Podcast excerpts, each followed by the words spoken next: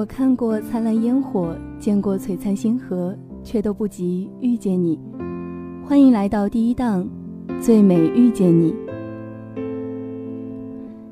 民国期间有很多著名的伉俪，如钱钟书和杨绛、梁思成和林徽因，他们的爱情就像是一段史书，经千人传万人吟，成为人们对爱情美好憧憬的榜样。可是，也有一些著名的伉俪，虽然没有前者那么浪漫的爱情故事，那般侠骨柔情、充满诗意，但是我们却不会忘记，如沈从文与张兆和。沈从文出生在风景秀美的湘西，玲珑剔透的山水孕育了他的才情，人性甜美的凤凰小镇。赋予了他柔顺多情的个性。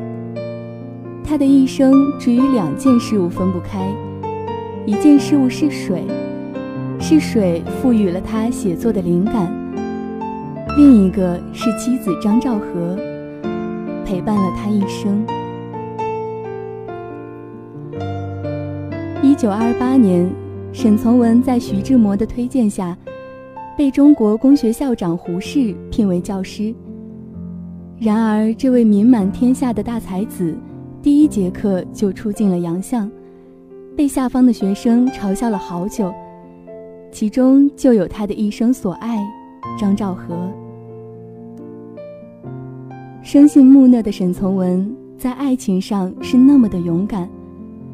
沈从文一见到张兆和，就开始了他的爱情攻势，写信。这一年，张兆和十八岁。家世显赫，才华出众，她还是学校公认的校花，外号“黑牡丹”。虽然皮肤微黑，却生得秀美无比，灵动如边城里的翠翠。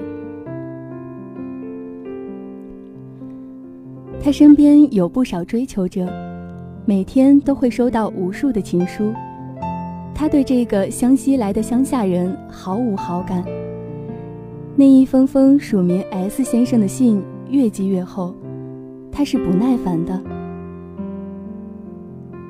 沈从文一封封充满深情的信，仿佛如石牛入海，消失得无影无踪。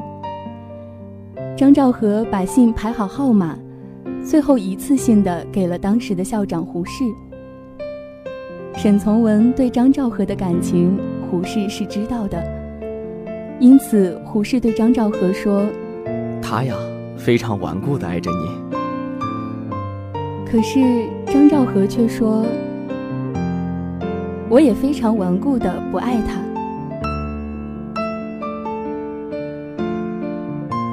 就这样，沈从文开始了马拉松式的追爱生涯。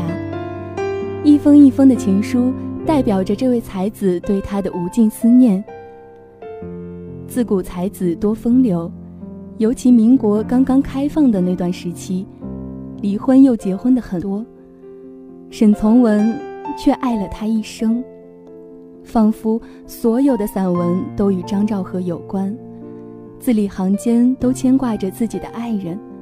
这是世间最美的爱情。三年。沈从文追求她整整三年，他心疼了，也心软了。这段爱情终于在沈从文孜孜不倦的追求下修成正果。一九三三年，他们在北平的中央公园完成了婚礼。沈从文是一个像诗一样的作家，他没有徐志摩那样的浪漫，不会写诗意的情诗。但是他的很多散文都表现出对妻子深沉的爱，可能不热烈，不像大海冲击礁石一样猛烈，却像流水冲击石头一样的温柔永恒。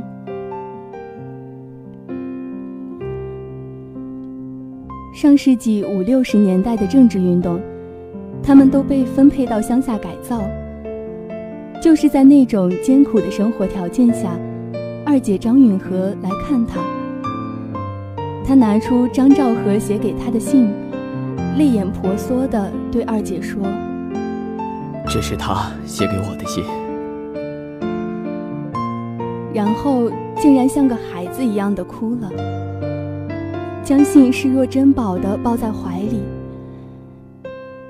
两个相亲相爱的人，只能互相思念，睹物思人。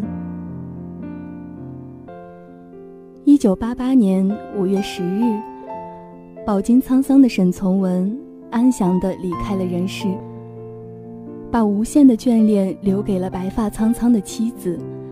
就如同留给了人间无限柔美的湘西。沈从文爱了张兆和一辈子，在那段艰苦的岁月，夫妻二人始终相濡以沫。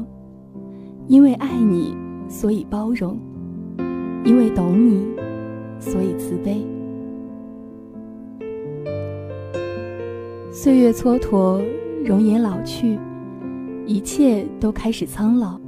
一切都开始逝去，只有那些情书静静地安放在岁月的角落里，让世人都知道，你是我这一生中正当年龄爱过最好的人。